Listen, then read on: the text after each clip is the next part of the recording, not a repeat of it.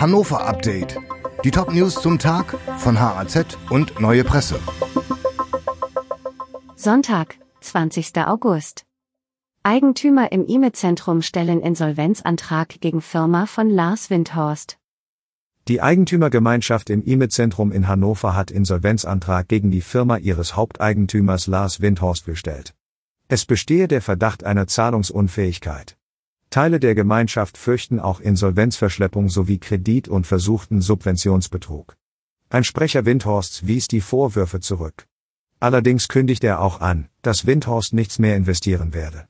Erstmals bestätigte er, das Projekt habe aus Sicht des Unternehmers nicht so funktioniert, wie es geplant war. Schuld daran seien aber die anderen Beteiligten. Für das IME-Zentrum heißt das aber vor allem, dass es beim Stillstand bleibt. 21-Jähriger kollabiert beim Heroes Festival und stirbt im Krankenhaus. Auf dem Heroes Festival auf der Expo Plaza in Hannover ist am Freitag ein 21-jähriger Besucher zusammengebrochen. Retter versuchten noch ihn wiederzubeleben.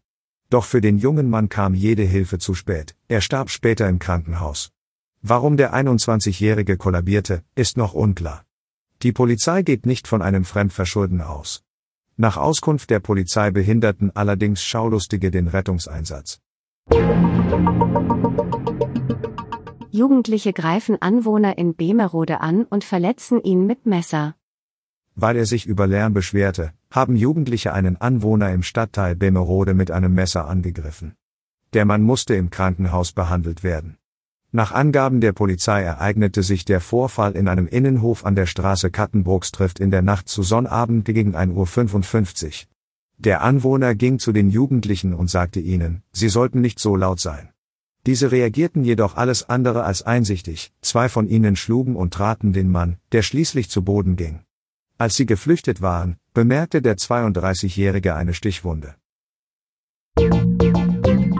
Dieses Hannover-Update wurde maschinell vertont. Die Autorin der Texte ist Birgit Dralle. Alle weiteren Ereignisse und Entwicklungen zum Tag ständig aktuell unter haz.de und neuepresse.de.